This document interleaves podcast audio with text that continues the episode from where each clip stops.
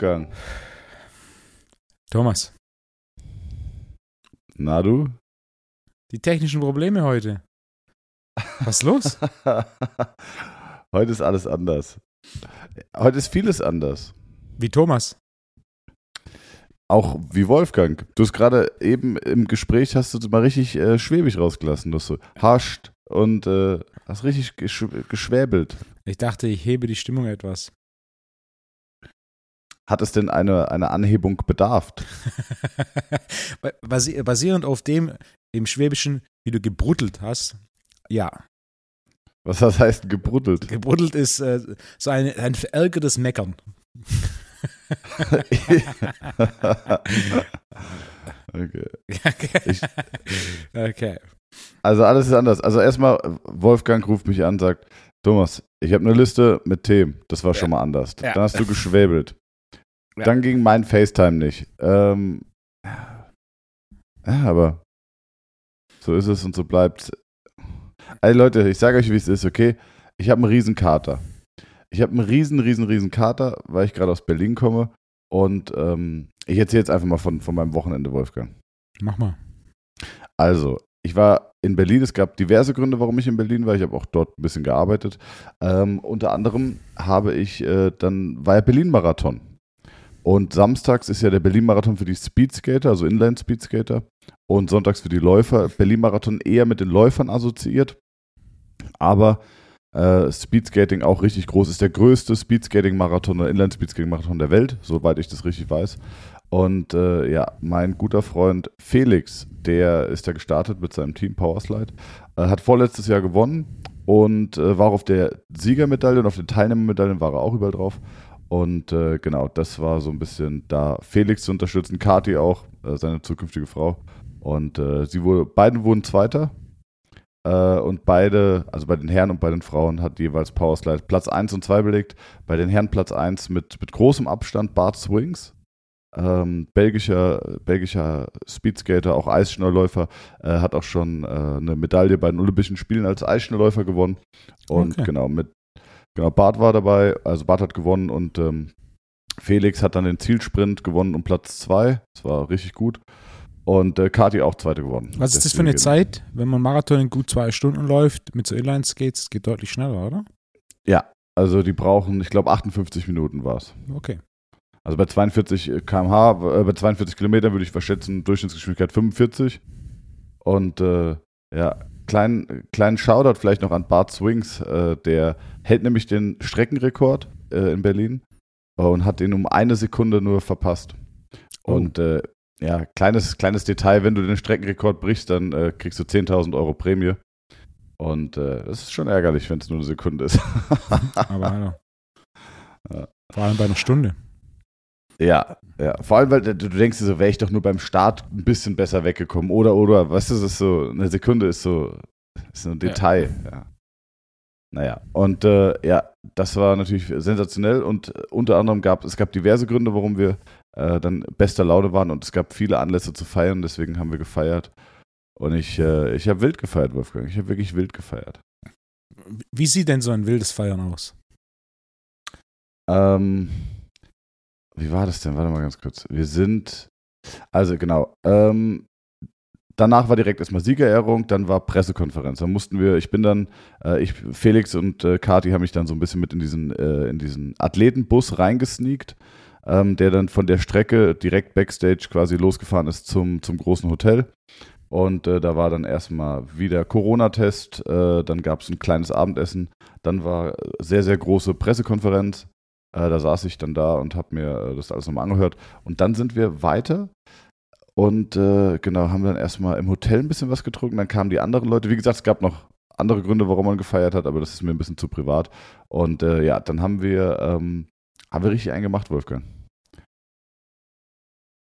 Wann, wann warst du das letzte Mal feiern? Boah. Je nachdem, wie du das definierst, das ist 15 Jahre her. Weil du nicht mehr lebst, Wolfgang. Du lebst nicht mehr. Ja, aber, ne? Wenn, Ja, ich, wenn, ich ja, auch, ja. wenn ich auch anfange, nur noch Dienstag bis Donnerstag zu arbeiten, Wolfgang, drei Fakten übers Leben. Muss er mal laufen lassen, muss er mal fünf Grad sein lassen und muss mal feiern gehen. Naja, das Feierargument würde ich verstehen, wenn es etwas ist, das ich genießen würde. Tue ich aber nicht. Somit warum sollte ich? also ich und damit, damit liegst du 100% richtig, weil wenn du dich fühlst, wie ich mich gerade fühle. Ja. Äh, Felix und ich sind dann heute zurückgefahren und, äh, und ich so, oh, ich muss heute noch Podcast machen. Und dann habe ich erst überlegt, wie, wie winde ich mich da raus? Und da wir die letzten zwei Termine schon aufgrund äh, meiner Lebenssituation verschoben haben, habe ich gesagt, nee, das mache ich heute. Und komm, ich bin einfach so ehrlich und sage es direkt am Anfang, dass ich verkatert bin. Dann hat jetzt keiner mehr Erwartungen. Könnt ihr euch jetzt wieder alle gemischtes Ahack anhören, die sind auch zurück aus der Sommerpause. Und dann könnt ihr jetzt abschalten. Dann habe ich vielleicht eine ganz interessante Geschichte. Die Oh, ich schon, bitte, ja. Die ich schon das letzte Mal erzählen wollte. War definitiv eine der interessantesten Gegebenheiten in über zehn Jahren als Trainer. Ein Kunde Boah, jetzt, über Corona, über die Corona-Zeit kam nicht mehr zum Training und dann kam er wieder und dann äh, kommt er in Shorts, hebt so die Shorts hoch und hat äh, eine relativ ordentlich verheilte OP-Wunde am Oberschenkel, so unterhalb des Tensor. Meine erste Frage war, was wurde da operiert? Also an dieser Stelle, wenn es irgendwie eine, eine Narbe wäre, irgendwie ne, an der Innenseite von, vom Knie oder oberhalb des Knies oder ne, dann würde ich es irgendwie noch so, okay, das könnte das oder das sein, aber unterhalb des Tensor fasciolate, im oberen Bereich des Oberschenkels, ähm, was haben sie operiert? Und seine Antwort war, sie haben Knochen rausgenommen. Und ich so, Okay. wie bitte? Und dann holt er sein Handy raus und zeigt mir ein Röntgenbild. Der hatte einen 14 Zentimeter langen, eineinhalb, zwei Zentimeter dicken Knochen, der ihm aus dem Oberschenkel rausgewachsen ist. What? Ja. Ist nicht dein Ernst. Ich habe es angeguckt und habe gemeint, sowas habe ich noch nie gesehen. Und er hat gemeint, er war bei so vielen Ärzten, das war Warte, exakt, warte, kurz. das, war exakt das, was jeder zu ihm gesagt hat. Warte ganz kurz. Ähm, also, okay, Oberschenkel, ja. Du hast den Femur, du hast den, den dicken Oberschenkelknochen. Das ist ein Knochen, der ist einfach pathologisch gewachsen. Aus dem Femur, an der Seite raus. Also nicht irgendwie eine Verdickung des Knochens, sondern Ja. ein, ein weiterer Knochen ist quasi da rausgewachsen. Wie so ein Ast oder Hat was. wehgetan. Hat wehgetan, vor allem bei sowas wie Back-Extensions oder bei Kniebeugen, wo du halt viel Bewegung in Knie und Hüfte hast. Er hat gesagt, das kann doch nicht sein. Ne? Die Ärzte gesagt, musst du Voltaren drauf schmieren und so weiter, geht wieder weg, ist nicht besser geworden und er so, das kann doch nicht sein, da ist irgendwas. Bis einer das Ding geröntgt hat. Dieser 14 Zentimeter Wahnsinn. lange Knochen war in der Mitte gebrochen und hat entsprechend, Nein. wenn er jedes Mal Knie, bei einer Kniebeugen gemacht hat, hat er quasi das Ende des Knochens schön im Fleisch, hm? bisschen, Nicht rumges dein bisschen rumgestochert. Ja, Hast du das Foto? Das würde mich wirklich interessieren. ich habe es leider nicht selber, aber ähm, also das würde mich interessieren und mindestens genauso brennend würde mich interessieren, wie du so eine Geschichte vergessen kannst, Wolfgang. ja, wir, waren, wir waren so im Gespräch letztes Mal. Hm? Ja. Also war auf, auf jetzt jeden mal, also Fall jetzt mal Spaß beiseite. Das, Spaß beiseite, die Geschichte ist wirklich mega und mich würde das Foto echt interessieren. Vielleicht weißt du ja noch, wer das war oder Ja, kannst du mal fragen. Und dann ähm, vielleicht mal als DM oder so, man muss ja nicht veröffentlichen, aber mich würde das wirklich interessieren.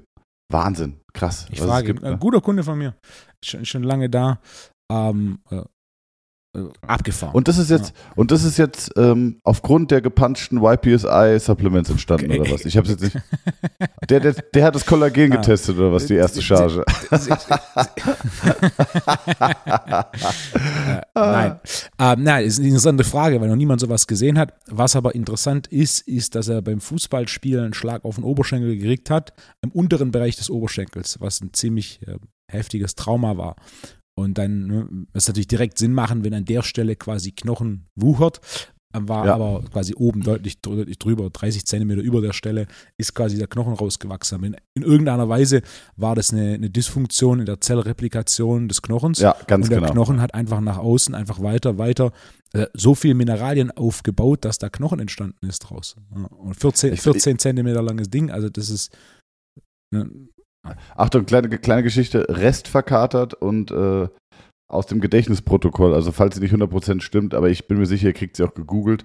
Der, einer der größten Menschen war mal 2,70 Meter, glaube ich. Ähm, und bei dem hat sich die, ähm, die Hirnanhangdrüse entzündet gehabt und hat ein Leben lang Wachstumshormone ausgeschüttet. Und äh, das ist, also solche, solche überschießenden Reaktionen gibt es halt einfach. Ne? Und das kann halt auch bei einem Knochen passieren. Das kann auch passieren, wenn du dir das Schlüsselbein brichst und sich äh, der erste Knochenkallus bildet. der diese Verletzung ja quasi versucht, der Körper versucht, diese, diese, diese, diesen strukturellen Schaden des Knochengewebes wieder selber herzustellen.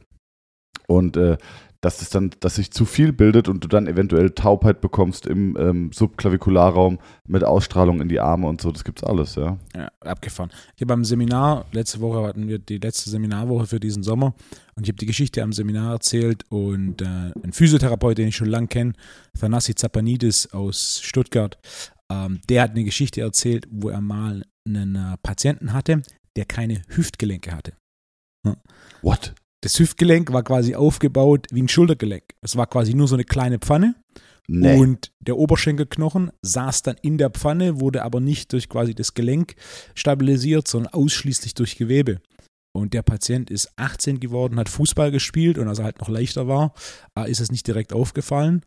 Und dann hat er halt Probleme bekommen und dann hat man da mal geröntgt und hat festgestellt, dass quasi da keinerlei Knochen um den Femurkopf rum ist. Wahnsinn. Ja. Krass. Und dass nur eine leichte Verdickung vom Gewebe ist, plus die Muskulatur, die den ähm, Oberschenkelknochen in Position hält. Ähm, ey, Oberschenkelknochen. Ich hatte letzte Woche erzählt, dass ich einen Basketballspieler hatte, ne? Ja. Der operiert werden sollte wegen Schambeinentzündung und der ewig rumgemacht hat. Und äh, ja, genau, schmerzfrei. Und? Beschwerdefrei, komplett beschwerdefrei. Zweimal behandelt, Basketball-Bundesligaspieler. Vielleicht mache ich irgendwann eine kleine Story noch drüber. Wie bist du genau Ähm, vorgegangen? Er hat eine Schambeinentzündung, das heißt primär oder sekundär haben auf jeden Fall die Nee. Addu- Adduktoren eine Rolle gespielt. Nee, nee, du musst da, du musst da sogar noch, äh, du musst da eigentlich ein bisschen ähm, politischer an die Sache gehen. Und zwar bei einer Schambeinentzündung, da werde ich eh schon immer hellhörig, weil eine Schambeinentzündung ist ein so äh, multifaktorielles und, äh, und, und, und komplexes äh, Krankheitsbild, dass ich da immer hellhörig werde. Ich erkläre dir warum. Pass auf. Sagen wir, du hast jetzt eine Muskelzerrung. Dann gibt es laut Müller-Wohlfahrt zum Beispiel definierte Heilungszeiten für diese Verletzung. Und dann sagt man, okay, dauert ähm, zwei Wochen, dann ist er wieder fit. Und wenn du ein Problem hast und vor allem bei Profisportlern, wo Mannschaftsärzte dahinter stehen und wo auch Statistiken geführt werden über Verletzungszeiten und Ausfallzeiten und Return-to-Active-Zeiten, ähm, da gibt es sogar im, im Kicker dann immer für die Bundesligamannschaften Bewertungen nach der Saison, wer die besten medizinische Abteilung hat, was, wo du ja gar nicht so richtig Rückschlüsse ziehen kannst. Ne? Aber äh, lange Rede, gar keinen Sinn. Was ich sagen wollte ist, eine Schambeinentzündung, wenn diese Diagnose im Raum steht, ist erstmal der gesamte Druck vom behandelnden Arzt, Therapeuten und allen möglichen weg. Weil eine Schambeinentzündung, die kann schnell vorbeigehen, die kann Monate bleiben, die kann Jahre bleiben und die hat auch schon gesamte Karrieren beendet. Und ähm, bei einer Schambeinentzündung ist es so, ähm, die gibt es, gar keine Frage, aber viel zu häufig wird nicht mehr weiter differentialdiagnostisch geguckt. Und ähm, es gibt verschiedene Statiken, die genau diese Probleme verursachen, die also auch ein Knochenmarksödem zum Beispiel im Ospubis oder so äh, erzeugen. Das gibt es. Und ähm, dann wird geguckt und dann heißt es, ah, so und so, und dann haben sie ein bisschen was probiert, ein bisschen die Adduktoren gekräftigt, wo du sagst, okay, der, das ist ein Basketballer, ähm, der hat noch nie Adduktorenprobleme gehabt, ging nicht. Äh, also, also wo, warum sollen die jetzt zu schwach sein und dann dieses Problem machen? Dann ähm, konnte er das Bein nicht mehr nach oben bekommen. Also er konnte das linke Bein, äh, ich würde ich mal sagen, im Hüftgelenk so, ja, warte mal, 140 Grad beugen oder 130 Grad und auf der anderen Seite vielleicht 110. Und dann hast du schon richtig hart elastisches, äh, äh, ähm, ein richtig hartes äh, Endgefühl gehabt. Und ähm, das war schon auch so ein bisschen komisch, wo ich gesagt habe, so, ey, du hast dich doch früher auch mal gedehnt, äh, du hast dich mobilisiert, wie war das? Der so, ja, keine Ahnung, früher ging das immer. Und dann haben die Ärzte gesagt, es wäre ein Impingement. Und du sagst, wo kommt denn dieses Hüftimpingement jetzt her? Vorher noch nie eins gehabt und jetzt auf einmal soll er ein Hüftimpingement haben. Und da gibt es so ein paar Faktoren, wenn die alle zusammenkommen und du das, ähm, also mit, mit, mit meiner Erfahrung und meiner Ausbildung sage ich dann, okay, das lohnt sich, dass ich mir den angucke. Und ich habe damals, ähm, ich habe einen Bekannten, mit dem ich telefoniert habe und der mir, der in diesem Verein arbeitet, in dem Bundesliga-Verein, äh, der hat mir von dem Spieler erzählt, weil er Stress hatte, ähm, wegen der personellen Besetzung der Mannschaft. Und dann habe ich gemeint, ey, schick mir den vorbei. Und der so, echt, meinst du? Der soll operiert werden und so. Und ich so, du, ist ein 50-50-Ding. Wenn es, wenn es das Problem ist, was ich glaube, dass es ist, sind es 1, 2, 3, 4 Behandlungen. Wenn es, wenn es das nicht ist, erkenne ich es aber auch relativ schnell und kann dir sagen, kann ich nichts machen. Und äh, ja, zwei Behandlungen, schmerzfrei. Jetzt bin ich in sehr engem Kontakt mit dem Athletiktrainer. Äh, ah, okay, wollte ich auch gerade einen Namen sagen, lasse ich jetzt auch, weil sonst kann man Rückschlüsse wieder auf den Verein ziehen. Ähm, genau, bin sehr in Kontakt mit dem Athletiktrainer und äh, ja, der sagt, ey, gibt's nicht. Also hat erst angefangen 40% Steigerung, äh, Belastung, dann 60, jetzt 80 und Ziel ist, dass er jetzt Ende dieser Woche individuelle volle Spielbelastung bekommt. Und die Belastungssteigerung, da geht es eigentlich nicht darum, ihn, ähm, ihn langsam wieder zu steigern wegen dieser Problematik, die er hatte. Die ist eigentlich von heute auf morgen pretty much weg nur um die, ähm, um die Ausfallzeit, wo er so lange Zeit keine Belastung hatte. Das musst du halt erstmal aufarbeiten, weil die Mannschaft trainiert und steht im Saft und wenn er nach so langer Trainingsabstinenz quasi einsteigen würde, dann würde sich, wäre die Gefahr, dass er sich einfach normal verletzt, extrem hoch. Das heißt, jetzt in dieser kleinen Mini-Reha geht es eigentlich eher darum, ihn wieder an die Belastung zu gewöhnen, als dass man jetzt noch aktiv auf das Problem ähm, aufpassen muss. Weißt du, was ich meine? Ja, Ey, Wolfgang, ich bin richtig stolz auf mich. Guck mal, ich habe voll die geraden Sätze rausgehauen. Das hatte Inhalt. Wirklich. Hätte ich nicht gedacht heute Morgen, als ich aufgewacht bin. Dann lass mich weiter Rückfragen stellen. Das heißt, der kam und was hast du getestet? Ähm, als allererstes habe ich die Außenrotation getestet, weil bei dem Problembild müssten wir eine massiv eingeschränkte äh, Hüftgelenksaußenrotation haben. Die hatten wir. Wir müssten eine, eine Übersteuerung der Hamstrings haben. Hatten mhm. wir. Wir müssten eine Hypertonie im Gluteus maximus auf der betroffenen Seite haben. Hatten wir. Äh, eingeschränkte Hüftgelenksflexion. Hatten wir. Ähm, was, was, was hat er noch? Genau. Und dann haben wir, und dann guck mal, wirklich, dann ziehst du ihn aus, also setzt ihn auf die Bank, zieh, zieh mal das T-Shirt aus, lässt ihn hinsetzen und guckst dir den Rücken im Sitzen von hinten an. Und das wirklich, die Wirbelsäule sieht aus wie Justus Jonas von den drei Fragezeichen. Und du denkst dir so, okay, sorry, das muss doch mal einer gesehen haben, dass da alles schief ist. Ich habe ein Foto davon gemacht und habe das dem Spieler gezeigt und der so, ja, safe sehe ich. Und du siehst auch, wie die Muskulatur ähm, sich angepasst hat an dieses Problem. Ne? Sie hat ähm, auf der einen Seite viel mehr Spannung aufgebaut, auf der anderen nicht. Du hast leichte Flüssigkeitsanlagerungen subkutan gesehen, äh, die du auch so ein bisschen palpieren konntest. Und, und die Summe all dieser Informationen am Ende des Tages ähm, gibt mir dann die Confidence zu sagen, okay, das und das. Okay, ja, die, die Flüssigkeit war im, im Schambeinbereich. Die, genau, die Flüssigkeit war im Schambeinbereich. Ähm, das kommt meiner Meinung nach einfach auf einer, aufgrund von einer sehr schlechten mechanischen Belastungsverteilung. Also du hast ähm, ein Missverhältnis zwischen der Belastung und der Belastungsfläche, weil die Statik nicht mehr richtig funktioniert. Äh, und dann bildet sich auch diese Flüssigkeit. Aber du hast doch auf der Rückseite, also auf, im, im, im, Lendenwirbelbereich, subkutan, also unter der Haut, mhm. leichte Flüssigkeitsentlagerung an gewissen Gelenken gehabt, ähm, du hast leichte Erwärmungen gehabt an gewissen Gelenken und das ist auch schon so für lokale Entzündungen, ist das einfach ein super Indikator. Ähm, genau, und deswegen, da gibt es übrigens die, die Chiropraktiker, hätten wir auch noch mit Sven Knippels drüber reden können. Viele liebe Grüße nochmal an Sven. Ähm, da hatte ich mit ihm, glaube ich, schon mal drüber geschrieben. Es gibt so, so ein Ding, das heißt Neu Neuroscope. Ich weiß nicht, ob du das kennst. Kennst du das? Nee. Was ist das? Hm, das sieht aus wie so ein, das ist ein Gerät, das hat so zwei Stäbe und dann einfach eine Anzeigetafel. Ähm, und diese Stäbe gehen rechts und links der Wirbelsäule lang und du kannst die Wirbelsäule quasi so abfahren. Du hast auf beiden Seiten einen Stab und der misst kleinste Temperaturunterschiede und damit kriegst du quasi dann ähm, Entzündung gezeigt. Dann schlägt mhm. diese Nadel immer aus nach rechts oder nach links. Ähm, genau. Und wenn man, wenn man, wenn man ihn jetzt quasi mit so einem Neuroscope abgegangen das braucht man nicht unbedingt. Ja, also ich habe Sven auch gefragt, also du, ich habe eins, ich, ich glaube, er hat eins, aber ich benutze es kaum, weil du hast irgendwann, du bist so feinfühlig mit deinen Fingern, dass du das einfach spürst und siehst und auch die Erfahrung mitbringst. Ähm, ja, aber das war, ich kann dir mal das Foto schicken vom Rücken. Sehr gern. Das heißt im Endeffekt, du hattest zwei Punkte. Die, die eine Seite war viel zu viel Spannung drin, plus die Wirbelsäule war deutlich schiefer, als sie sein dürfte. Genau, und, und einfach mechanische Einschränkungen, die so auffällig sind, dass er sie hätte wissen müssen. Also ich sag mal, wenn du jetzt zum Beispiel ein anatomisch kürzeres Bein hast, sagen wir, der Unterschenkel auf einer Seite ist mhm. 5 cm kürzer, dann weißt du das und du weißt, und du siehst auch schon eine Gangbildveränderung und die ist der Person aber auch klar. Sagst du, ja, weiß ich, ich laufe ein bisschen komisch, weil ich habe ein kürzeres Bein.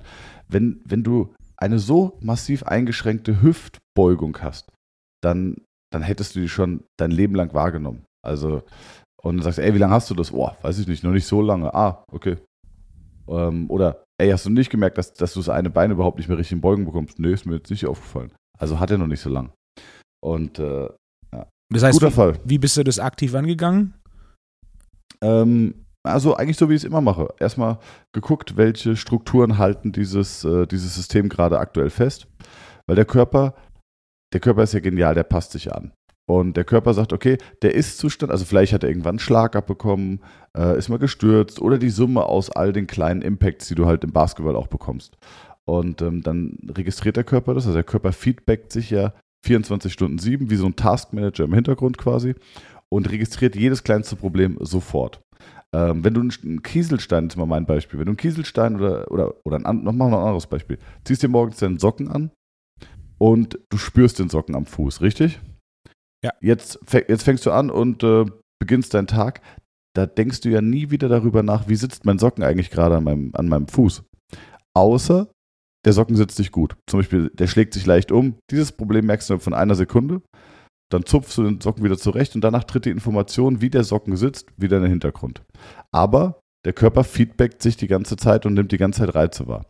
Und ähm, so registriert der Körper auch, okay, wir haben irgendein statisches Problem, irgendwas funktioniert nicht richtig, ähm, dann halten wir das System erstmal fest, bauen eine Schutzspannung auf. Und ähm, das ist etwas, was sehr häufig passiert. Und entsprechend nimmst du dann erstmal die Schutzspannung raus und äh, dann musst du aber auch ähm, die exakte richtigen Interventionen oder, oder gelenkspezifischen Mobilisationen mit ihm machen, damit, äh, damit die Statik und die, die ursprüngliche Gelenkbeweglichkeit wieder zurückkommt. Und dann sollte man das halt zwei, dreimal machen und dann stabilisieren. Das heißt, du hast Bei akuten, ja. das Wirbelsäule Ja. mobilisiert und Genau. das hat schon gereicht, um die Hüftbeugung deutlich zu verbessern. Oder bist Nee, du auch noch direkt an die Hüfte? Äh, Ich bin auch direkt an die Hüfte, beziehungsweise nicht ans Hüftgelenk, sondern eher über die Beckenschaufel und habe äh, Beckenschaufel, habe Kreuzbein gemacht, habe äh, Lendenwirbelsäule gemacht, äh, habe sehr viel auch an der Muskulatur gearbeitet und, äh, und das war's. Ja. Ich zeig's dir gerne mal. Ja, cool. Das war zweimal eine Stunde. Das heißt, Zweimal eine Stunde. Neben, Wir- neben Mobilisieren von Gelenken inklusive Wirbelsäule ähm, hast du dann quasi manuelle Therapie, die Muskulatur mit, mit den Händen gelöst. Genau, war einfach weich gemacht. Ey, ich habe gesehen, hat mir Facebook angezeigt, es gibt irgendein Ding, und es ist jetzt mal unbezahlte Werbung, äh, sowas wie, du kennst doch The Masterclass, oder? Ja. Gibt es jetzt wohl von Müller Wohlfahrt neun Videos sind das? Ich, ich weiß nicht, es sind, ein, sind einige Stunden an, an Content für relativ günstiges Geld. Es ist, ist auch sehr viel, äh, glaube ich, seine Geschichte und wie er, Ja. also wer das, wer das Buch gelesen hat, aber er zeigt auch, wie man palpiert und also siehst du in einem Trailer, siehst du auch, wie er ein paar Nadeln setzt und äh, ich will ich mir eigentlich kaufen, habe ich sehr viel Bock drauf. Ich glaube, dass das gut sein könnte. Ich, ich würde es mal so machen, ich habe jetzt, ich habe jetzt, äh, die nächsten zwei Wochen sind pickepacke voll, wirklich keine freie Minute. Falls irgendeiner von unseren Zuhörern sich das vielleicht schon gekauft hat, ähm, dann schick mal E-Mail-Adresse und Passwort bitte, Brudi. Äh, nee, dann, dann sag einfach nur mal, dann, äh, Ah. dann sag einfach nur mal, ob, das, ob sich das lohnt inhaltlich äh, und ob das cool ist, weil ähm, der Preis war wirklich völlig in Ordnung. Das waren, ich glaube, irgendwo zwischen 40 und 60 Euro war es, glaube ich. Okay. Äh, also wirklich gut und, und High-End produziert oder hat zumindest so gewirkt. Und ähm, wer das mal sich angeguckt hat, bitte mal Feedback geben. Danke. Wolfgang, kannst du jetzt reden, bitte? Wirklich. Hast du schon mal so eine Masterclass gemacht? Nein, du? Ich habe mir eine mal angeschaut. Oh, geil. Jetzt erzähl mal. Erzähl mal richtig ausführlich. Ah, na, ich habe mir, ich hab mir eine angeschaut, äh, Chris Voss. Von dem habe ich ein Buch gelesen vor ein paar Jahren. Und äh, Wer, wer ist das? Chris Voss ist ein ehemaliger Verhandler für, vom FBI in äh, puncto Kidnapping. Der wurde weltweit eingesetzt bei Verhandlungen bei Kidnapping. Und äh, der hat dann quasi das, das FBI, den Staatsdienst verlassen und hat sich selbstständig gemacht und ist dann im Endeffekt in, in diesen Bereich Management-Training aus Sicht der Verhandlung rein. Hat Krass. dann ein Buch veröffentlicht, das, äh, das anders war als mehr oder weniger alles, was es in dem Bereich Verhandlungen bis dato auf dem Markt gab. Also eine, der Titel des Buches ist Never Split the Difference. Die Grundidee ist, äh, Verhandlung kann nur für beide Seiten funktionieren, wenn keine Seite einen Kompromiss eingeht. Oftmals ist ja so ein bisschen, ne, so, man sucht halt einen Deal zu finden, der für eine Seite passt, aber man ist, man geht oftmals Kompromisse ein, wo am Ende vom Tag beide Seiten nicht wirklich mit zufrieden sind. Ja. Was Ich finde das gleichzeitig, Thema auch super spannend. Äh, Kannst du ein Beispiel machen? was gleichzeitig auch immer dazu führt, einfaches Beispiel, du bist jetzt Personal Trainer. Da kommt der Kunde und sagt, ähm, ich buche jetzt zwölf, zwölf Einheiten. Und der, der Kunde sagt aber, ich will einen besseren Preis. Sagt der, der Trainer, je nachdem, ja, vielleicht fühlt er sich ein bisschen in die Ecke gedrückt und, sagt, und sagt so, ah, komm, gebe ich dir irgendwie ein bisschen weniger. Das führt oftmals dazu, dass der Trainer danach sich nochmal Gedanken drüber macht und denkt, warum habe ich dem jetzt eigentlich, einen besseren Preis gegeben? Das heißt, der Kunde hatte was, einen vermeintlich besseren Preis, aber der Trainer hatte irgendwie so, warum habe ich das jetzt gemacht? Ja. Was keine Win-Win-Situation ist. Die Grundidee von Never Split a Difference oder die Grundidee seiner Verhandlung ist, der Deals sollten immer so modifiziert werden, dass beide Seiten eine Win-Win-Situation haben, sodass beide am Ende vom Tag zufrieden sind damit, denn das ist der einzigste Weg, dass es dauerhaft funktioniert. Das heißt, einfaches Beispiel wäre, der Trainer sagt, hey, für 12 Sessions, das ist mein Standardpaket, da kann ich keine Discounts geben. Wenn du aber 24 Sessions nimmst, dann kann ich dir 3% geben, quasi als äh, Dankeschön für das Vorab-Investment. Wenn du 36 nimmst, dann kann ich dir 5% geben. Ja. Dann hat quasi der Kunde einen besseren Preis und der Trainer hat vorab schon ein bisschen mehr Kapital und gleichzeitig natürlich auch ähm, eine potenziell größere Menge an Sessions verkauft. Und, und das gute Gefühl, ne? Das ist ja eigentlich der Punkt. Du, du, hast, du hast, beide haben was davon. Es ist ein Win-Win, es ist kein Kompromiss, sondern die zwölf Sessions hätten immer noch das gleiche gekostet wie, wie vorher. Hm, aber der Kunde wollte einen besseren Preis, aus welchem Grund auch immer.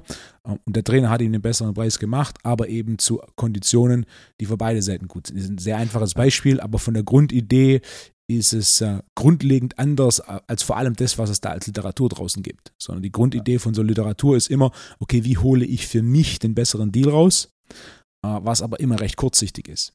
Das ist, ne, wenn, wenn du aus welchem Grund auch immer, Beispiel, der andere fühlt sich in die Ecke gedrängt, ist nicht gewohnt zu verhandeln, während der, der verhandelt, vielleicht sogar aus beruflichen Gründen verhandelt und dementsprechend einfach trainiert darin ist zu verhandeln, dann kann der mit den entsprechenden Taktiken einen sehr guten Deal rausholen.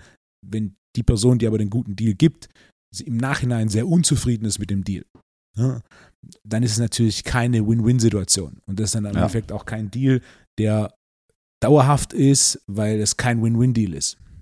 Ja.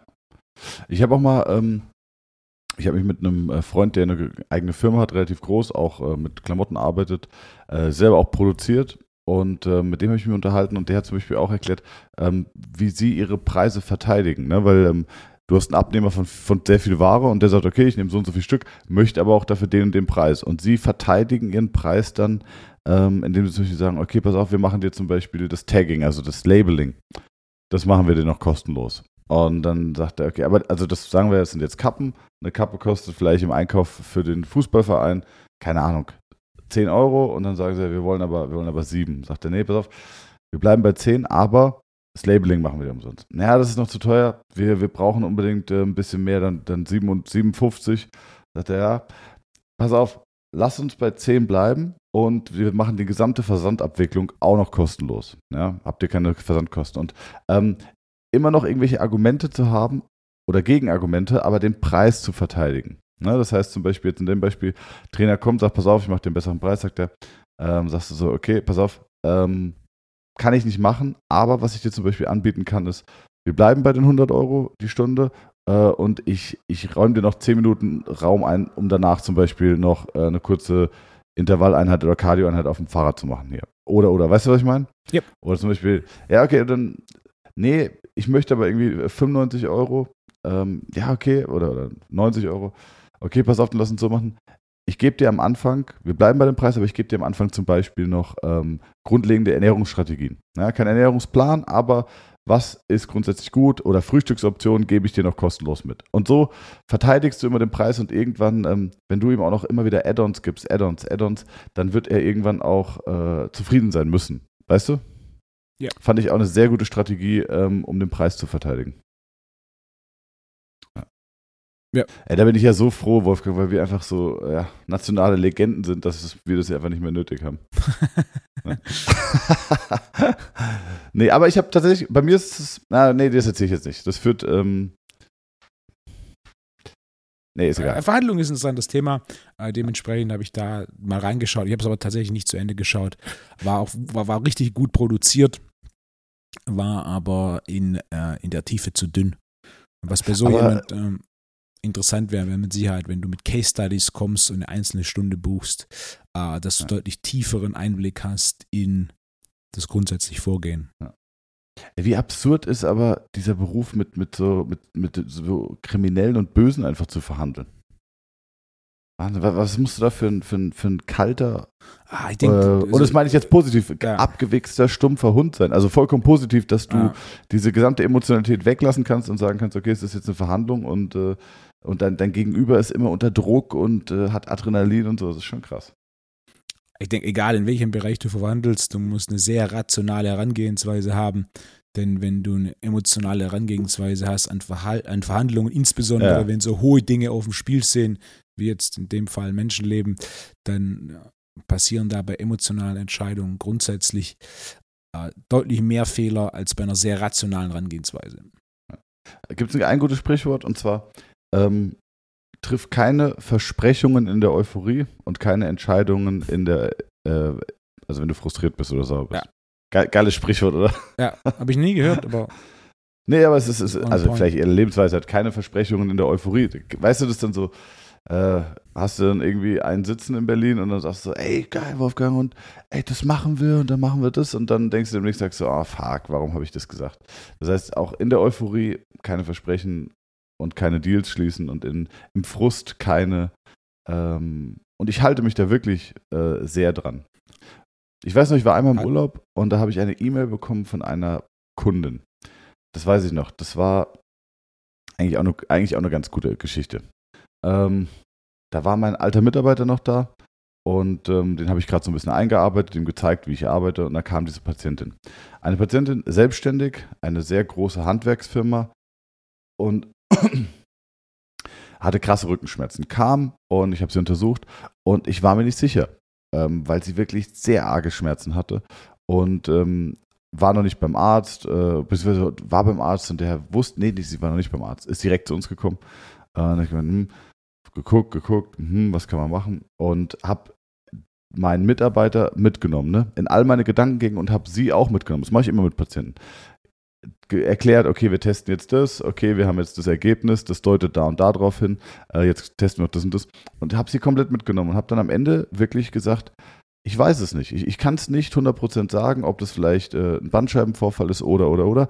Ähm, bitte nochmal weiter diagnostisch abklären. Wir können hier nichts tun. Hab mir aber wirklich mehr als eine Stunde Zeit genommen. Ich glaube, eine Stunde 15. Und, äh, und war eigentlich total happy mit dem Termin, weil das ein geiles Learning für den Mitarbeiter war. Ne? Weil ich gesagt habe, guck mal, ähm, wir konnten der Frau jetzt nicht helfen, aber das war das Beste, was wir machen konnten. Wir konnten sie wirklich äh, sehr genau untersuchen, konnten gucken, was ist es und haben jetzt festgestellt, wir wissen nicht, was es ist. Wir gehen nie ein Risiko ein und äh, müssen immer die eigenen Kompetenzgrenzen kennen. Und dann haben wir gesagt, bitte zum Arzt abklären. Und wenn der sagt, kein Bandscheibenvorfall easy, dann wiederkommen und dann behandeln wir das super und dann aber auch sehr selbstbewusst. Und dann ist die Frau gegangen und ich bin danach in Urlaub gegangen und hat mir eine E-Mail dann geschrieben und hat gesagt, ja, also sie war jetzt bei einem Kollegen von mir, also bei irgendeinem anderen Physio oder Osteo, whatever. Und äh, ja, der hat sie einfach behandelt und äh, das ist, äh, war dann schon deutlich besser. Und das hätte sich bei mir eigentlich auch erwartet, aufgrund von dem guten Ruf, den ich habe. Und sie ist total enttäuscht, dass ich gar nichts gemacht habe. Und, und ich so, ey, das war richtig gefährlich, was der Typ gemacht hat, weil der, der konnte nicht ausschließen, dass sie wirklich ein ernsthaftes Problem hat. Und äh, die konnte das Bein gar nicht mehr heben, Taubheit im Bein gehabt und alles Mögliche. Da, da behandelst du nicht, ja. Ähm, naja, und dann hat sie mir geschrieben, ja, und sie sieht auch gar, es war, generell war das eher eine Lehrstunde für den Praktikanten und sie sieht eigentlich auch nicht an, dass sie diesen Termin jetzt bezahlt. Und da war ich im Urlaub so, okay, und, und meine erste, ich hatte so viel böse, so viel böse Zeilen in meinem Kopf, so, was fällt Ihnen eigentlich ein? Und, äh, und, und, und, dann habe ich gedacht, nee, die E-Mail, die ich jetzt schreibe, die wäre einfach nur äh, aus der Wut heraus, macht überhaupt keinen Sinn. Und dann bin ich echt in mich gegangen, habe die E-Mail zwei Tage liegen lassen. Äh, das arbeitet dann trotzdem irgendwie im Hintergrund und dann bin ich an, wieder an die E-Mail ran hab, und habe ihr dann sehr förmlich und höflich, korrekt erklärt, warum wir uns dafür entschieden haben und dass es selbstverständlich eine Rechnung gibt, weil wir arbeiten ja nicht äh, auf, auf Erfolgsbasis. So habe ich gesagt, wir arbeiten da äh, ziemlich wie jeder andere Arzt auch und zwar einfach nicht auf Erfolgsbasis. Weil wenn jeder Arzt nur auf Erfolgsbasis arbeiten würde oder jeder Rechtsanwalt, äh, dann wäre das schon schwierig. Ja. Anstrengend. Manche Menschen sind echt anstrengend. Wolfo, was ist das Ja. zweite Thema auf deiner Liste? Das zweite Thema, ich habe gestern gegrillt. Was macht eigentlich dein Projekt Grill? Äh, erstmal nix.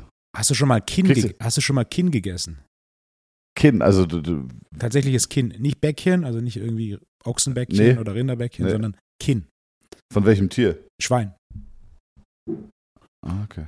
Das, Nee, ist, die, ich nicht das ist die größte Überraschung, ein Stück Fleisch, die ich in Jahren oder jemals hatte. Also Wirklich? War, war unglaublich. Okay, Butter, ganz kurz, warte, warte butterweich, ganz kurz also bitte. das klassische Warte ganz Bäck- kurz bitte. Ah, Donai, Minute 36, fahr den Jingle ab. Dünsten, dämpfen, blanchieren und garnieren. Wolfos kleiner Küchenzauber. Ja, für jung und alt, groß und klein. Mmh, lecker, das schmeckt mir. Gut, danke, jetzt darfst du. Alright. Nein, das war echt die größte Überraschung. Ist auch komplett anders. Also Bäckchen ähm, ist ja oftmals sehr faserig, muss so lange schmoren, dass das weich wird.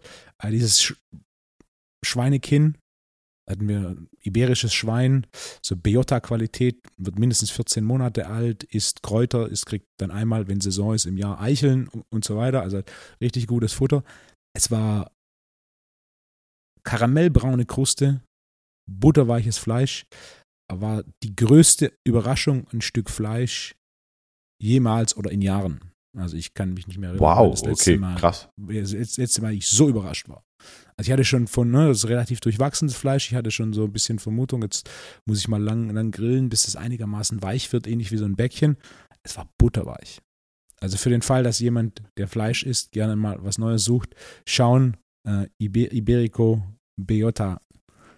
Unglaublich. Boah, ich war, ich war auch in Berlin, war ich, ich war richtig gut essen. Wir haben einen Abend haben wir so äh, Korean Barbecue gemacht, wo du selber irgendwie grillst, war ganz geil. Und ähm, okay, ja, da wurde aber auch gut getrunken, ist mir gerade eingefallen. Ähm, und das andere war sehr gutes Steak. Wirklich so Wagyu äh, mit, mit äh, Masergrad 7 bis 8, whatever that means. Und äh, ja, sehr, sehr gutes Fleisch gegessen. Ja, das ist gut. Das gibt's Hättest du auch deinen Spaß gehabt. Ja. Wolfgang, ähm, was ich mich frage, hast du da einen Zettel Ja. mit Themen und da steht jetzt drauf Grillen? Da Oder was, wie, wie, was hast Punkt Nummer zwei ist Schweinekinn.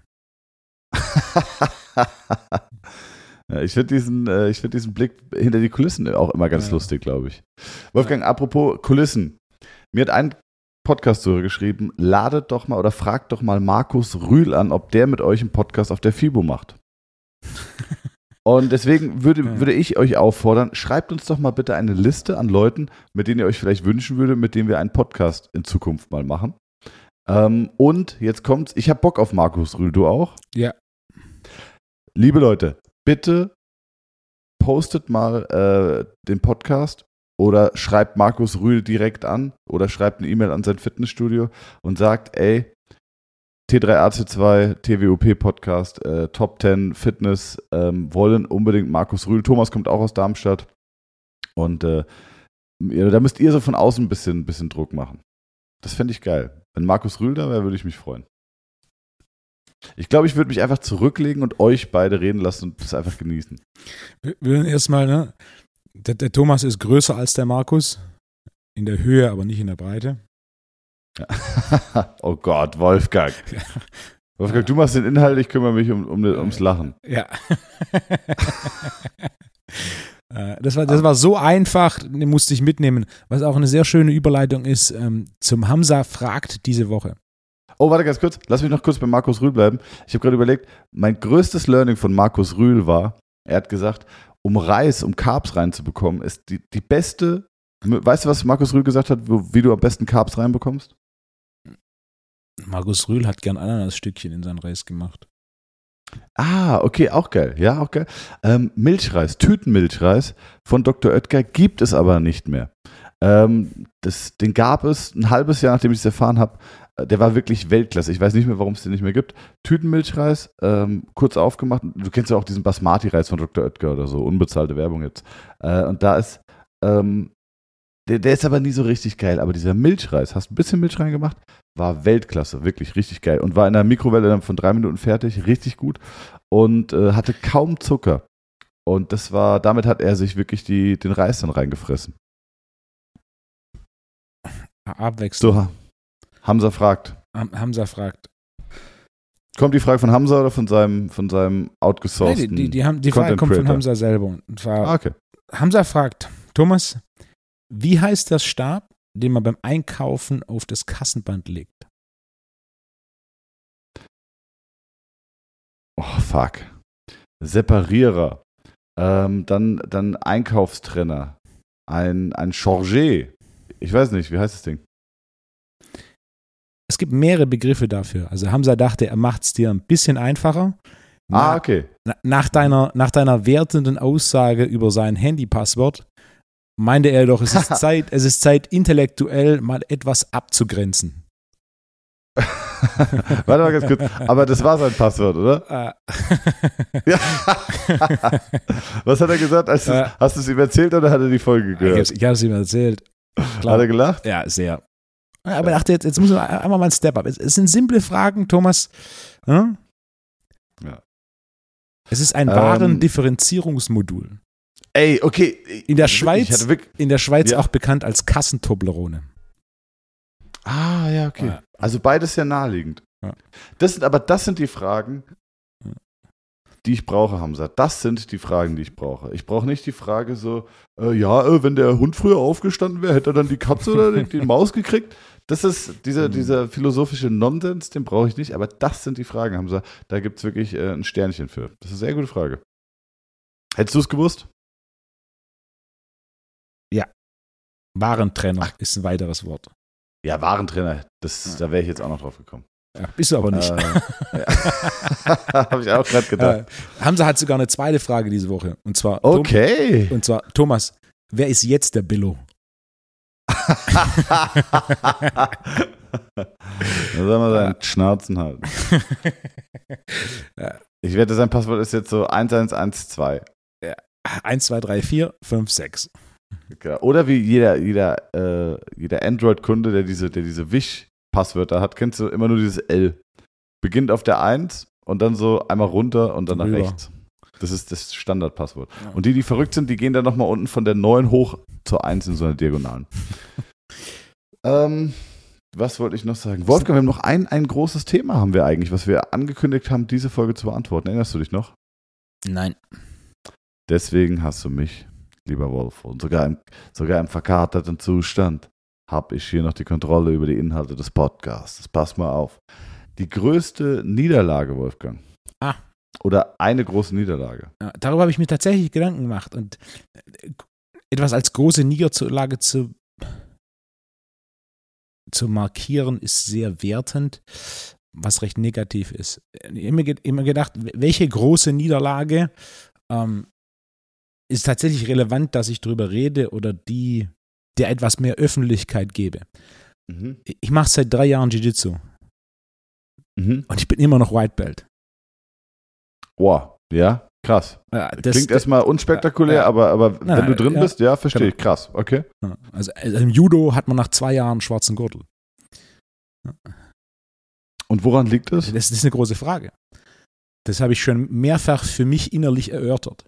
Das gibt Aber du hast einen Trainer. Richtig. Und, und normalerweise, also ich, ich habe auch Kampfsport gemacht, aber da ging es nicht, äh, ähm, da ging es nicht um, um, um diese klassischen Gürtel. Wie läuft das normalerweise ab? Normalerweise betreut dich der Trainer, sieht, dass du gewisse Fortschritte machst und musst du dann eine Prüfung ablegen. nee, das, da gibt, gab's das gibt's nicht. aber in Amerika gibt es, glaube ich, oder? Weil da, bei YouTube gibt es, glaube ich, so Videos aus dem BJJ, dann äh, hast du irgendwie eine Prüfung, um deinen Blaugurt zu bekommen, musst du gegen alle Blaugurte kämpfen ähm, und dann musst du so und so viele irgendwie mal besiegen oder mit denen durchhalten oder nicht irgendwie getappt werden. So Prüfungen gibt's, die sind aber alle immer sehr individuell. Also da lässt sich halt Okay. irgendjemand was einfallen und dann ist das halt X. Teilweise Ja. gibt's auch gar keine Prüfung, teilweise ist es einfach nur so quasi X Stunden und so weiter. Ja? Ja, e- e- egal wie du es begründest, das sehe ich als, das sehe ich als äh, eine, eine bedeutende Niederlage an. Und jetzt aber, also weiß dein Trainer, dass du gerne weiterkommen würdest? Na- natürlich, Ja? natürlich. Weil, weil, weil ich hätte jetzt gedacht, okay, vielleicht liegt es auch daran, weil du hast ja deine eigenen Matten, die ich Ja. übrigens sehr geil finde. Und äh, ihr kämpft ja wahrscheinlich, ist das Training bei dir im Gym, oder? Ja. Und vielleicht hat das diesen Buddy-Charakter, weißt du? So, hey, komm, wir treffen uns und äh, ja, klar, wir trainieren, Nein. aber es ist jetzt nicht so offiziell in einem Nein. Gym, sondern, aber weißt du, was ich meine? Ja. Nein. Hast du mit ihm drüber geredet? Natürlich. Und? Ja, ich, ich komme ja aus einer Generation der Kampfsportfans. Weißt du, äh, es gibt ja so die Generation Kampfsportfan, die in den 90er Jahren ne, das Ganze begonnen hat. Da war es halt so Ehre, Respekt, Sensei. Ne? Ich komme aus einer Generation Kampfsportfan, da redet man. Ne? Und das grundsätzlich, grundsätzlich mit, mit hohem Unterhaltungswert. Ja. ja, das kann ich bestätigen. Ja. das stimmt, du, du hast ja auch schon trainiert. Ja, Und ich habe viel mit dir geredet während dem Training. Ja, ich auch Ja. mit dir. Ja. Aber die, Ja. aber die Spinne konntest du nicht drehen, ey. nee, nee, nee, nee. nee. Vielleicht, du vielleicht, liegt, vielleicht liegt das ja auch daran. Vielleicht rede ich ja zu viel, weißt du? Aber, also, aber jetzt mal Spaß beiseite, hast du mit ihm drüber geredet, hast du gesagt, hier, sag mal, warum? Weil, weil, weil so wie ich mich, also auch, ich fand, dass du damals schon eigentlich ein ganz, also wirklich, du hattest ein gutes Niveau und das ist bestimmt eineinhalb, zwei Jahre her, dass wir gerollt haben. Weißt du, ich meine? Über zwei Jahre, das war weit vor der Pandemie. Ja, ja, siehst du. Ja. Und äh, damals warst du schon ein gutes Niveau gehabt. Du hattest unendlich viele Griffe. Du wusstest intuitiv immer, was du machen musst. Da, da war ich schon so, ah, okay, krass. Ähm, kann ich mir nicht vorstellen. Wa- Warum? Was sagt dir denn der Trainer? Ah, ver- ver- Verschiedenste, verschiedenste Argumente, die ich nicht nachvollziehen kann. Aber alle nicht, nicht besonders, weißt du, wenn es wenigstens ein klares Argument wäre, dann könnte ich, dann könnte ich daran arbeiten. Ja. Gut, aber ich glaube auch, dass du da, dass du da, ich glaube, dass du, ich glaube, dass du nicht so kritikfähig bist bei sowas, oder? Nicht? Und da schnell Warum? auch eine emotionale Keule kommt und dann du, du, du, du ein bisschen dicht machst. Warum Hm? bin ich nicht kritikfähig? Ah, doch.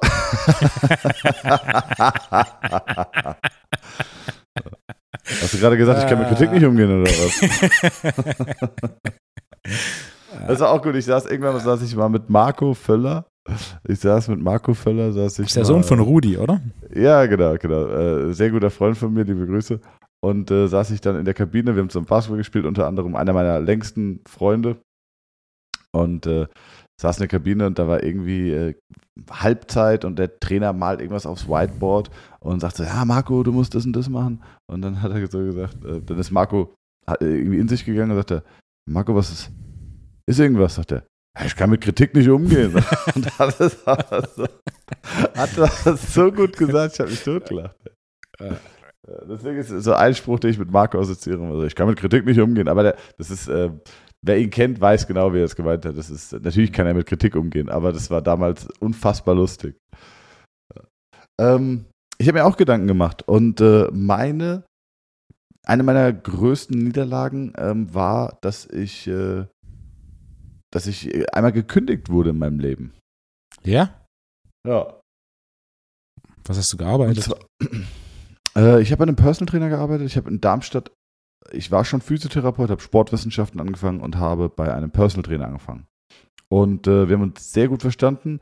Ähm, das war ein, oder ist auch immer noch ein, ein fantastischer Trainer, der über jeden Tellerrand hinausschaut, der äh, sich von Tanz über Ballett bis zu Kampfsport mit allem beschäftigt und zwar hardcore intensiv. Ähm, aber auch ein sehr eigener Typ, ja. Aber auf jeden Fall auch einer meiner Mentoren auf meinem Weg gewesen. Und äh, der hat dann, wurde dann ein bisschen größer. Ich war der erste Angestellte und äh, habe da als Student gearbeitet, bestimmt zwei Jahre oder zweieinhalb Jahre. Oh, hat echt Spaß gemacht. Jonas hat später auch noch irgendwann da gearbeitet. Und dann ähm, wurde der Laden größer. Er hat sich vergrößert. Äh, die Zahlen wurden größer und er hat einen Gesellschafter mit reingenommen, also eine GmbH gemacht.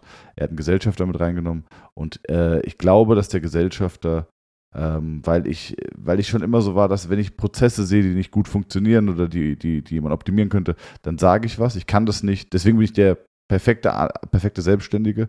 Ähm, und ich verstehe es auch, dass man vielleicht einem Chef damit, weil man diese Rastlosigkeit hat oder diesen Willen, es gut zu machen und weil das auch so ein Stück weit irgendwann mein Baby war, dieses Studio, äh, wollte ich einfach, dass es weitergeht. Und äh, naja, denn da war, glaube ich, der Gesellschafter, der hat, glaube ich, gedacht, weil wir hatten, ich war komplett ausgebucht und alle waren super happy, aber ich glaube, dass er gedacht hat, ich habe damals 2000 Euro netto verdient und er hat, glaube ich, gedacht so, du, Physios gibt es auch für zwei brutto, ähm, ah, den brauchen wir nicht. Und dann wurde mir gekündigt, nach viereinhalb Jahren oder so, von heute auf morgen, ohne äh, dass man mir vorher irgendwas gesagt hat. Ich hatte keinen Löffel, keinen goldenen Löffel oder sowas geklaut. Das war äh, eine krasse persönliche Ablehnung, die ich erfahren habe, muss ich sagen. Ähm, ich glaube, dass es wirtschaftliche Gründe hatte. Und mit dem Trainer hatte ich auch gar nichts, aber der Gesellschafter, der war, glaube ich, der hatte irgendein Thema mit mir. Vielleicht, Und das Geile war, ich habe. vielleicht warst du ihm zu groß. Kann sein. ähm, das, das Krasse war, ich hatte da eine Wohnung gekauft und äh, war, war viel Stress in der Zeit. Und äh, da habe ich Seppel angerufen, auch einen meiner besten Freunde. Und dann habe ich gesagt, so, ey, krass, mir wurde gerade gekündigt. Und, äh, und Seppel hat, Seppels Reaktion war mega, Glückwunsch. Und ich so, hä, Junge, checkst du es überhaupt? Mir wurde gekündigt. Und da hat er gesagt, äh, das ist das Beste, was dir hätte passieren können. Und das war so, okay, wow, ich war in einem kompletten Loch. Man hat mir den Boden unter den Füßen weggerissen. Ähm, und der Seppel sieht es als die größte Chance in meinem Leben. Das war, das war ein unfassbar krasses Telefonat. Das war krass, wie er einfach so gesagt hat, jetzt und jetzt geht's los und du wolltest, du hast immer schon überlegt, ob du es machst, jetzt machst du es. Und das war echt, das war sehr motivierend. Also eigentlich, ja, eine Niederlage in meinem Leben, die dann aber eigentlich auch, ja, also heute bin ich unfassbar glücklich, dass es exakt genauso gekommen ist, ja. Das heißt eigentlich ein Sieg. Rückblickend eigentlich ein Sieg, ja. Was ja oftmals bei so Niederlagen der Fall ist. Deswegen tue ich mich auch so schwer, etwas so sehr zu werten, als dass es die größte Niederlage ist. Ja. Ja, okay, und äh, sollen wir den jetzt ver vermöbeln, deinen, deinen Trainer da? Den, wie, wie heißt der? Wie heißt der? Nico. Nico. Du gehst jetzt mal in dich, Freund, ja? Du lachst gerade herzhaft, weil du weißt, wie schnell Nico sämtliches mit mir machen kann. Habe ich recht? Nee, für den Fall, dass er den Podcast hört, äh, oder wenn er den Podcast hört, äh, dann wird er herzlich lachen. Okay. Nico, du gehst jetzt mal in dich in einer ruhigen Minute. Und dann gibst du dem Wolf mal bitte seinen nächsten Gürtel. Und ich finde, der sollte, aus Gründen, sollte er mal einen Gürtel überspringen. Ja, Ja. Aber es gibt doch am, Pass, am, am passend, weißen, passend zur neuen Aha. Bundesregierung nehme ich auch einen roten Gürtel. ja. Oder auch einen schwarzen direkt. Nee, nee, das, die, die Bundesregierung ist ja vorbei, weißt du? Rot, Ja, ist, Rot ist eins über schwarz. Ja, ich weiß, ich habe es gesehen. So, so ein Ehrengürtel, weißt du? Warst du wählen, Wolfgang? Sich über die Wahl zu unterhalten, ist ähnlich wie sich über die Impfung zu unterhalten. ah, Wolfo. Guck mal, ich was habe- kann ich dir denn noch anbieten? Ich, ich, äh, was haben wir noch? Äh, ich habe nämlich noch eine Frage, die ich dir gerne stellen würde. Hallo Thomas, ich höre sehr gerne deinen Podcast, äh, Folge, die du zusammen mit Wolfo aufnimmst. Wolfo ist mir relativ suspekt, aber dich finde ich sympathisch. Ich habe eine Frage, zu der mich eure Meinung interessiert. Vielleicht könnt ihr sie ja mal thematisieren im Podcast. Wäre es nicht sinnvoller, nach einem harten Training anstatt eines Proteinshakes einfach nur Aminosäuren zu konsumieren, weil die Aminosäuren äh, nicht noch aufgespaltet werden müssen, wie es beim Proteinpulver der Fall ist? Sind diese doch schnell verfügbar und darum geht es doch nach dem Training, möglichst schnell Eiweißbausteine zu bekommen, oder? Danke im Voraus und viele Grüße, Marius.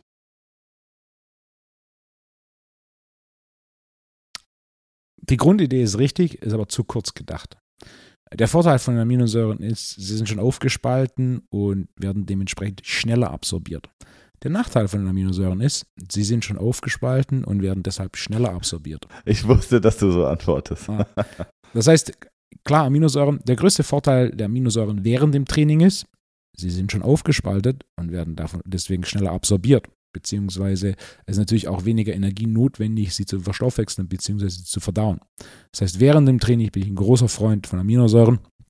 Deswegen gibt es ja auch den Aminoelektrolytkomplex, ähm, denn es ist genau die Mischung aus Aminosäuren und Elektrolyten. Nach dem Training hast du mit dem Proteinshake den großen Vorteil. Mein, meine Favorites sind entweder hochwertiges Whey oder ein Reisprotein.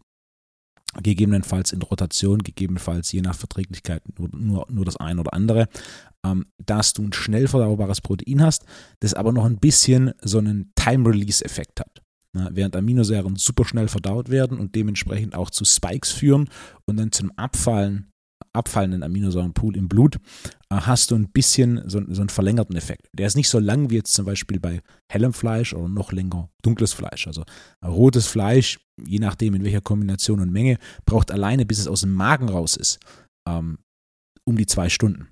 Das ist ein großer Vorteil von Fleisch. Äh, Quasi, es hält deutlich länger an, bis so eine entsprechende Portion Fleisch tatsächlich verdau verdaut ist, können da mal ganz schnell sechs, acht Stunden vergehen. Ja. Ähm, Amino Proteinpulver, da kannst du so irgendwo von, von zwei Stunden ausgehen, dass es durch ist, je nachdem, was es ist. Ähm, Aber Caseinprotein wirkt doch die ganze Nacht. ja, auf Papier, auf Papier beziehungsweise auf Seite 3 der Flex oder Ja, damals der okay. Flex. Also, Ja. Casein ist ein Thema für sich. Ich empfehle kein Casein unter keinen Umständen als Pulver. Ähm, ja, und, ja. Ähm, Vielleicht ist es nächste Woche. Aber ich finde, äh, das hast du fantastisch erklärt. Und es ist so, so 100% logisch und einleuchtend. Mhm. Weswegen ja auch, ähm, ich finde, das ist einer der größten Fehler für Trainingsanfänger, weil wir doch letzte Woche über Trainingsanfänger geredet haben. Es wird sich viel zu schnell auf die Nahrungsergänzungsmittel konzentriert, als auf die echte, echte Ernährung. Ne? Und natürlich arbeitest du auch mit Supplementen und es macht auch Sinn, die zu nehmen. Aber wenn du dich entscheiden müsstest, einfach echte, echte Ernährung. Mm. Das Interessante ist, ein Proteinshake, ist dieser in Deutschland ein Nahrungsergänzungsmittel oder ein Lebensmittel?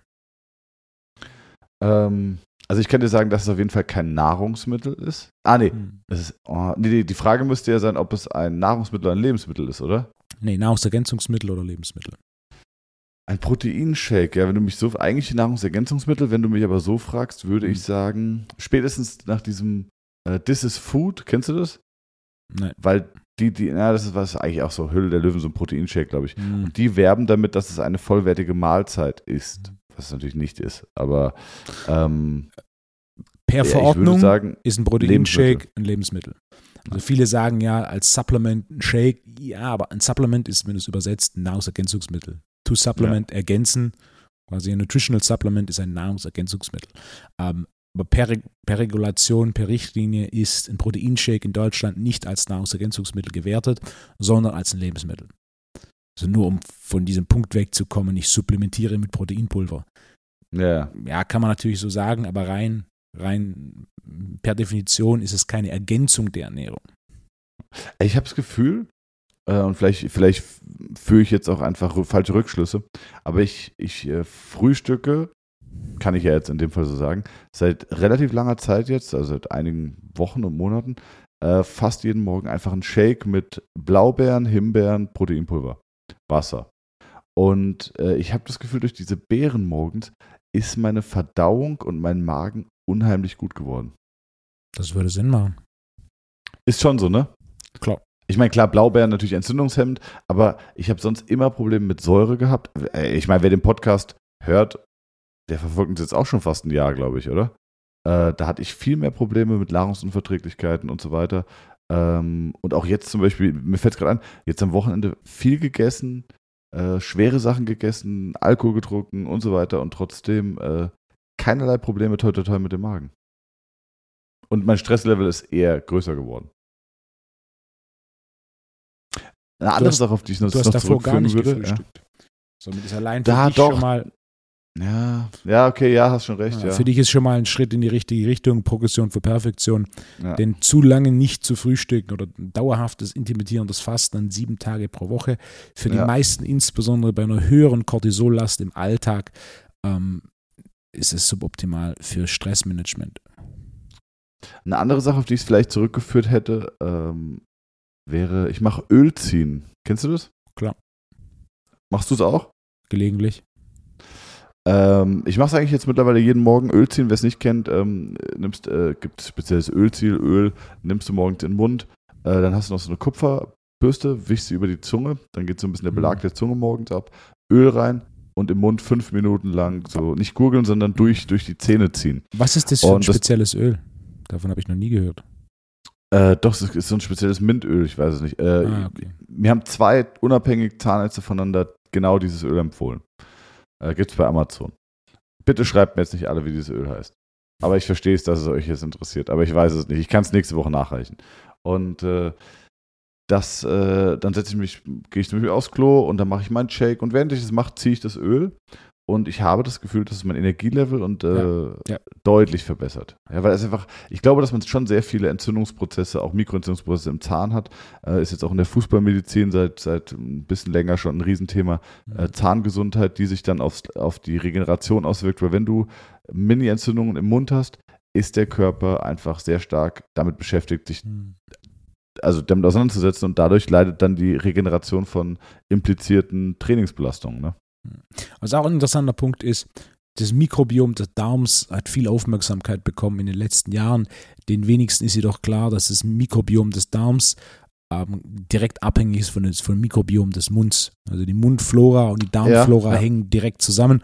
Das heißt, je nachdem, was da im Mund passiert, äh, hat es klar, klaren Effekt auf den Darm. Was in der Medizin schon lange bekannt ist, wenn du zum Beispiel Candida behandelst, wenn das ein Arzt macht, der, der da tatsächlich Ahnung hat, beziehungsweise die Kompetenz in dem Bereich hat, wird im Regelfall direkt aus zwei Wegen gegangen. Zum einmal über orale Gabe für den Darm, zum anderen aber auch, indem du so ein Gel für den Mund verwendest, denn quasi wenn, wenn Can- Candida durch den Essprozess konstant wieder aus der Mundflora in der Darmflora landet, hast du quasi einen Effekt auf die, den, die Candida oder die Candida in der Darmflora, wo sie aber jedoch konstant immer was nachkommt. Wenn du da direkt beides angehst, Mundflora und Darmflora, ist es deutlich einfacher, äh, Candida im Darm zu beseitigen oder Candida im Darm einfacher und dauerhafter zu beseitigen.